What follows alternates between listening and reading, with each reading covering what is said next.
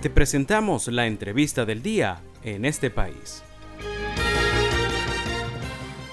Seguimos, seguimos en el programa en este país, en esta segunda emisión, en nuestra entrevista del día de hoy. Tenemos el gusto de tener como invitada a la psicóloga Rosa Pellegrino. Ella es egresada de la Universidad Central de Venezuela y también forma parte del Centro Comunitario de Aprendizaje SECODAP.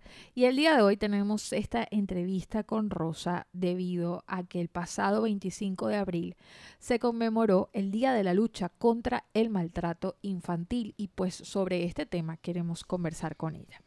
Gracias Rosa por atender nuestro contacto el día de hoy y pues en el marco de lo que fue el Día de la Lucha contra el Maltrato Infantil. ¿Se tiene algún registro de los casos en Venezuela y también se ha logrado identificar ¿Cómo suelen ocurrir estos hechos? Bueno, hablar de, cifras acerca de maltrato infantil en Venezuela realmente es complejo. Eh, hablamos de que existe primero un subregistro por el hecho de que muchos de esos casos ni siquiera son reportados, ¿no? Eh, además de que las estadísticas de aquellos casos que sí eh, son reportados de alguna forma no están accesibles para, para el manejo de la, de la población, ¿no? Para el manejo público. Entonces realmente eh, los datos que existen están como distribuidos en, bueno, el desempeño de probablemente varias organizaciones, de varias entidades que reciben estos reportes, pero hablar de cifras generales es realmente complicado y eso hace todavía más difícil el manejo de, de lo que es el maltrato infantil porque, como digo, hay un subregistro. Ahora, nosotros en SECODAP, el último informe que se publicó fue el correspondiente al año 2021. Eh, en próximos meses va a salir el informe correspondiente al año 2022. Pero en el año 2021 se recibió en el servicio 167 casos eh, vinculados a violencia en los que se ven afectados niños, niñas y adolescentes, ¿no? Y lamentablemente eh, se espera probablemente una, un aumento en las próximas cifras por reportar. El fenómeno, según lo reportan las organizaciones que tienen contacto con motivos de consulta como este, pues sí se reporta que, que probablemente haya un aumento eh, en la frecuencia del maltrato infantil.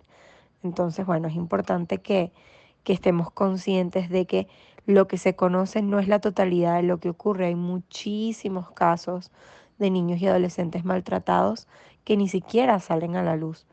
Eh, esto suele ocurrir lamentablemente con mayor frecuencia en los entornos familiares, es decir, es más frecuente que los agresores vengan o, convivan con ese niño o ese adolescente desde el núcleo familiar.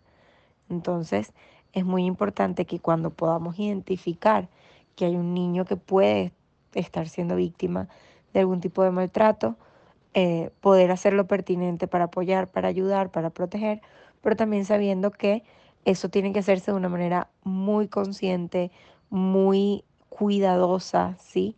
Porque precisamente si el agresor se encontrara dentro de su núcleo familiar, pues por supuesto que es importante poder mantener al niño lo más protegido posible y no exponerlo con nuestra acción todavía más a la violencia. En este contexto, Rosa, ¿cuáles son las consecuencias que tiene el maltrato infantil, tanto a nivel psicológico como a nivel físico? Bueno, las consecuencias de, un, de, sufrir maltrato infantil o, de un niño o un adolescente que sufra maltrato, pues son muchísimas, ¿no? Psicológicamente hablando, pues por supuesto que puede presentarse todo lo que tiene que ver con alteración del estado de ánimo. Podemos ver cambios en, en el estado anímico de la persona, desde el polo de la tristeza, pasando incluso por estados de irritabilidad, de frustración, de molestia evidente o, o desproporcionada, si se quiere. También vamos a ver probablemente un niño que pueda mostrar conductas relacionadas con el miedo, con el temor, ¿sí? va a, a, reaccionar quizás de manera más temerosa frente a estímulos que a lo mejor antes eh, manejaba de mejor manera o que generalmente no suelen generar este tipo de emociones tan intensas. Vamos a ver en ese niño una alteración emocional que probablemente va a hacer que se le dificulte llevar ciertas áreas de su vida, ¿no? Con respecto, por ejemplo, a todo lo que tiene que ver con el fortalecimiento de la autoestima. Cuando una persona maltrata a un niño o un adolescente, el mensaje que se le envía es precisamente de connotación negativa. Tú no vales, tú no sirves, a ti nadie te protege, tú estás expuesto, tú eres vulnerable. Y ese es el mensaje que precisamente se le va a grabar a ese niño o ese adolescente. Yo no sirvo, a mí nadie me quiere, yo no tengo valor, yo no merezco que me cuiden, que me protejan, ¿sí? Y muy probablemente estos sean mensajes que si no se hace lo pertinente para, para ayudar a, ese niño a, a, superar este evento, pues sea, sea un, un concepto que lo acompañe el resto de su vida, incluso hasta su vida adulta. Entonces, eh, estas consecuencias psicológicas realmente son, son importantes. El tema de relacionarse, por ejemplo, un niño que sufre maltrato eh, no va a tener relaciones interpersonales eh, saludables o, o, fructíferas o productivas. ¿Por qué? Porque, como ya mencionamos, gran parte de las veces las personas que lo agreden suelen ser los familiares que precisamente eh, tienen el papel de proteger y de cuidar y de querer. Entonces, allí lo que se entiende o lo que puede entender el niño o el adolescente es que si mis padres o mi abuelo o mi tío o mi primo, que es quien me tiene que querer, quien me tiene que valorar, quien me tiene que proteger, me hiere, me maltrata y me hace daño, pues cómo alguien más va a poder querer y tratarme bien. Probablemente esa otra persona no me quiere tampoco, tampoco me valora y las relaciones entonces a partir de ese hecho o de ese pensamiento que puede tener ese niño, por supuesto que van a ser bastante deficientes y eh, proyectando a una vida adulta, las relaciones que ese adulto pueda llegar a entablar, por supuesto que van a ser también bastante conflictivas o complicadas, ¿no? Y por supuesto que físicamente hablando, eh, el maltrato tiene muchísimas implicaciones, dependiendo, pues por supuesto, de, del tipo de maltrato o, de la acción que se ejerza, el cuerpo, por supuesto que va a responder y va a sufrir sus consecuencias. Si hablamos, por ejemplo, de un niño pequeño que está creando muchas conexiones neuronales, que está desarrollando muchísimas destrezas y que necesita tener una condición física óptima para poder hacer todo esto y que su desarrollo neuroevolutivo pueda ser óptimo, pues allí ya tenemos una desventaja, tenemos una piedra de tranca porque físicamente ese niño probablemente no se encontrará en condiciones para generar todas estas respuestas. ¿Cómo se puede detectar entonces que un niño es víctima de maltrato, digamos, en los diferentes entornos en los que se maneje a diario? Bueno, un niño puede probablemente mm, manifestar de algunas vías eh, que puede estar siendo víctima de maltrato. Pocas veces ocurrirá que el niño explícitamente lo informe por muchos factores, por un tema de que a lo mejor no es realmente consciente de que ese es un entorno violento, otras veces porque no quiere quizás eh, poner en, en, en, evidencia a las personas que lo estén maltratando, muchas otras veces por miedo. Es decir, las manifestaciones del maltrato ocurrirán por otras vías que, que debemos tener bastante presentes para poderlo identificar. Parte de esto es, por ejemplo, el comportamiento que pueda mostrar este niño. A lo mejor ya no va a ser un niño que quiera relacionarse con los demás, ya no va a ser un niño que disfrute las actividades que anteriormente hacía, sino probablemente sea un niño que, bueno, que ahora eh, no, no quiera participar en esas cosas porque ha perdido el interés, porque está precisamente muy concentrado en el entorno violento en el que se está desarrollando y la situación tan dura y tan difícil que está viviendo.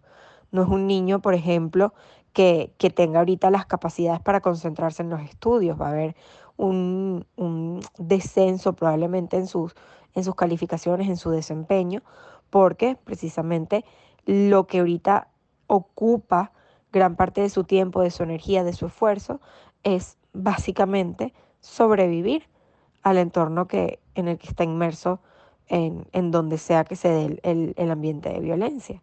Y le recordamos a nuestra audiencia que el día de hoy estamos conversando en este país con la psicóloga Rosa Pellegrino. Ella es egresada de la Universidad Central de Venezuela y también forma parte del Centro Comunitario de Aprendizaje SECODAP. Rosa, ya para culminar con nuestra entrevista del día de hoy, ¿cuáles son las recomendaciones eh, que podrías darle a, a nuestra audiencia, a la sociedad, para prevenir el maltrato infantil? Bueno, es importante que uno como adulto pueda tomarse el trabajo de, sensibilizar a la población, a, los adultos cuidadores, a los padres, a, a, aquellos familiares que tengan a su cargo algún niño, acerca de cómo se da el maltrato y cuáles son esos comportamientos violentos y las consecuencias que puede tener en ese niño actualmente y en su vida adulta, ¿ok? Porque eh, en la sociedad en la que vivimos hay muchos comportamientos agresivos que han sido naturalizados o lo hemos normalizado bajo la justificación de que buscamos corregir o buscamos educar. Y, y realmente está establecido en, en la Convención de los Derechos del Niño que ningún tipo de violencia o ningún tipo de, de maltrato es justificable bajo la premisa que sea. Sigue siendo maltrato y sigue siendo condenable. Estas son cosas que hay que socializar y hay que, y hay que profundizar en el conocimiento de la población porque en la medida que se haga consciente es que realmente va a poder generarse un cambio. Esto desde la perspectiva del adulto cuidador, ¿no? También es importante que a nuestros niños con quienes tenemos contacto y, y, y, y en quienes podemos incidir, podamos ir haciéndoles ver cuáles son realmente estas situaciones de riesgo de violencia, porque, como habíamos comentado, muchas veces ellos no podrán identificarlo o creerán que es normal o que papá y mamá me pegan y me maltratan, pero es porque me quieren. Y como habíamos conversado, eso no es justificación. Entonces, que podamos trabajar con nuestros niños o abordar con ellos esas situaciones de violencia, enseñarles a ver cuándo una situación es aceptable y cuándo me están maltratando y cuándo yo tengo que informar que yo estoy atravesando por una situación así, es una herramienta que nos va a poder ayudar a que ellos puedan identificar cuando se encuentran en un, en un ambiente o en un entorno que no es el óptimo, que no es el que merecen, que no es el que tiene que ser, y puedan a su familiar de pronto de confianza, a su, a su, a su rol cuidador más cercano y, que no ejerza posiblemente o, lógicamente, mejor dicho, un, un trato violento, pues notificarle esta situación para que el adulto responsable pueda hacerse cargo de notificar esto que está ocurriendo y hacer las acciones pertinentes. Y esta fue nuestra entrevista en este país del día de hoy. Agradecemos a la psicóloga Rosa Pellegrino por su participación el día de hoy. Ella es psicóloga egresada de la Universidad Central de Venezuela y además forma parte del Centro Comunitario de Aprendizaje SECODAP y pues estuvimos conversando sobre el maltrato infantil, estadísticas que se tengan de Venezuela y también cómo prevenir estos hechos de maltrato.